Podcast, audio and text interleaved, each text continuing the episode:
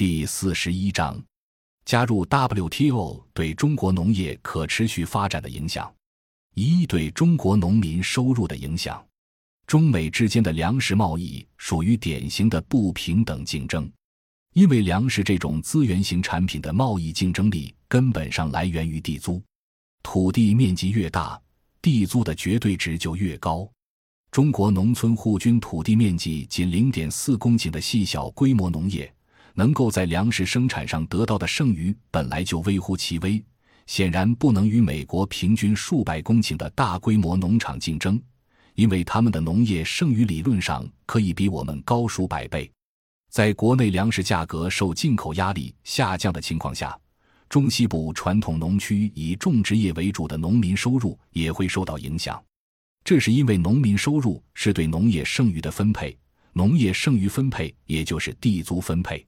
大多数传统农区农民从种植业得到的收入仍然占百分之六十以上。如果种植业受进口冲击，比较收益进一步下降，农民种地就只能继续亏损。二对中国农业生产的影响，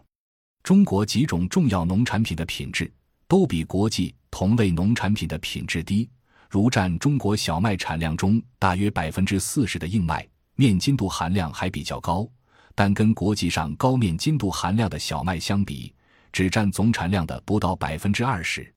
国外大豆的出油率比中国大豆的出油率高四至五个百分点，而中国这几种重要的农产品的国内价格却远远高于国际市场价格。中国国内的大豆价格高于国际市场价格百分之五十至百分之七十，大米价格高于国际价格百分之四十左右。因中国农业资源严重短缺，中国这几种重要的农产品在国际市场上没有竞争力。尽管按照最低关税配额只是一个核定额度，但因主要农产品的国际市场价格远远低于国内市场价格，中国巨大的市场需求势必导致从事种植业已经亏本的农民饱受雪上加霜的卖粮难的苦。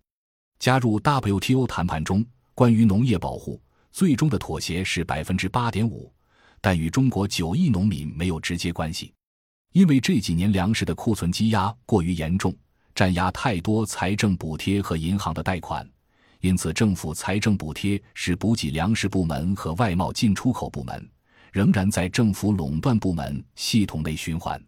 因此，如果进口的粮食质优价廉，而国家又不能通过计划价格或直接对农民的粮食生产予以补贴，势必降低农民的种粮积极性。则关系国家战略安全的粮食生产势必受到影响。三对中国农村就业的影响，中国世纪之交面临的最大问题是低素质人口的过度膨胀和简单劳动力的严重过剩。WTO 能够促进的就业主要集中在以金融和贸易为主的服务业，对中国二十世纪末过剩的两亿多低素质的农业劳动力的非农就业。显然不可能起拉动作用。在国务院发展研究中心新公布的一项调查中，约百分之七十的农民外出打工是被已经捉襟见肘的农业资源短缺推出来的。进城农民中约百分之六十表示找不到工作也回不去。如果中国在农产品国际贸易上按照 WTO 原则做出让步，加剧了农民入不敷出的矛盾，那么。更多被推出来的农村劳动力无业可就的问题，将造成严重的社会矛盾，破坏安定团结的局面。三、当代金融危机成本转嫁对中国农业可持续的影响。当代全球化是在全球三大资本过剩，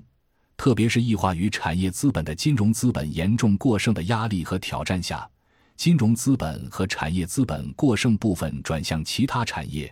特别是虚拟经济产业带来了严重的金融危机。全球化背景下的中国当代金融危机，因成功向农业进行成本转嫁而得以软着陆，却严重影响了中国农业的可持续发展。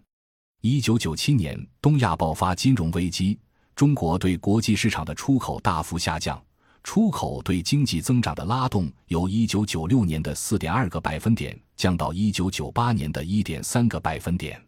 在国内因宏观调控至投资转向温和增长的态势下，外需下降直接导致国内发生了以萧条和通货紧缩为主要特征的经济危机。一九九八年，在经济增长速度较大幅度回落的情况下，因建设而占用的耕地反而出现了较大幅度增长。从整体来看，大规模基础设施建设确实打造了城市的资产池，但同样难以避免以大量征用农地为代价的弊病。而在治理劣化的条件下，每一次资源的重新分配和调整都可能引发冲突。除人地关系更加紧张以外，土地资源资本化过程中，还因为收益分配问题，使农村社会发生了大量冲突，甚至群体性事件。此次由金融危机导致的宏观经济周期及萧条阶段，对农村经济、农民收入乃至农村治理的影响是多方面的。一九九四至一九九六年经济过热阶段，政府大幅拉高粮食的国家收购价，起到了刺激基本农产品生产迅速增长的作用。但接着一九九七年经济周期发生作用，城市需求相对减少。当中国经济转向萧条后，供给过剩矛盾显露，粮食价格和农业收益双下降，农村经济也从二十世纪九十年代中后期起寓意显现出衰败趋势。二十世纪九十年代以来，以化解城市危机为导向的一系列改革，包括一九九八年开展的以降低国有银行风险为主要目标而进行的农村金融改革，为拉动内需而进行的教育、医疗等领域的产业化改革等，都成了将农村稀缺的资金资源抽向城市的抽水机。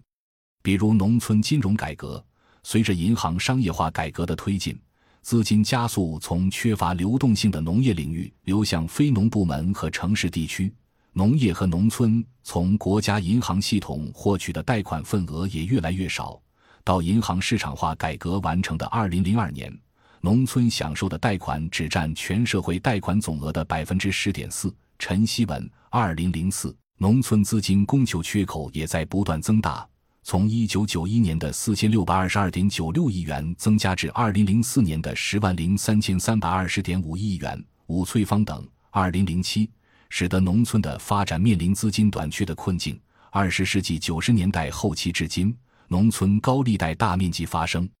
由于这一时期属于农村上层建筑的政府刚性支出，并不随着经济运行陷入低谷而自发缩减，反而持续膨胀。这一方面源于乡镇企业破产倒闭，非农就业机会减少，反过来促使基层财政供养人数进一步增加。另一方面，一九九四年财政体制分税制改革后，上级政府各部门基本上采用财权上收、事权下移的方式，将难以通过简单市场化甩掉的农村的基础设施、义务教育、医疗卫生等公共物品的供给责任逐级下推。作为中国最大弱势群体的农民。最终在九十年代的改革中，成为农村公共物品所需财政资金的主要供给主体。例如，教育集资一度在农民负担中占相当高的比重。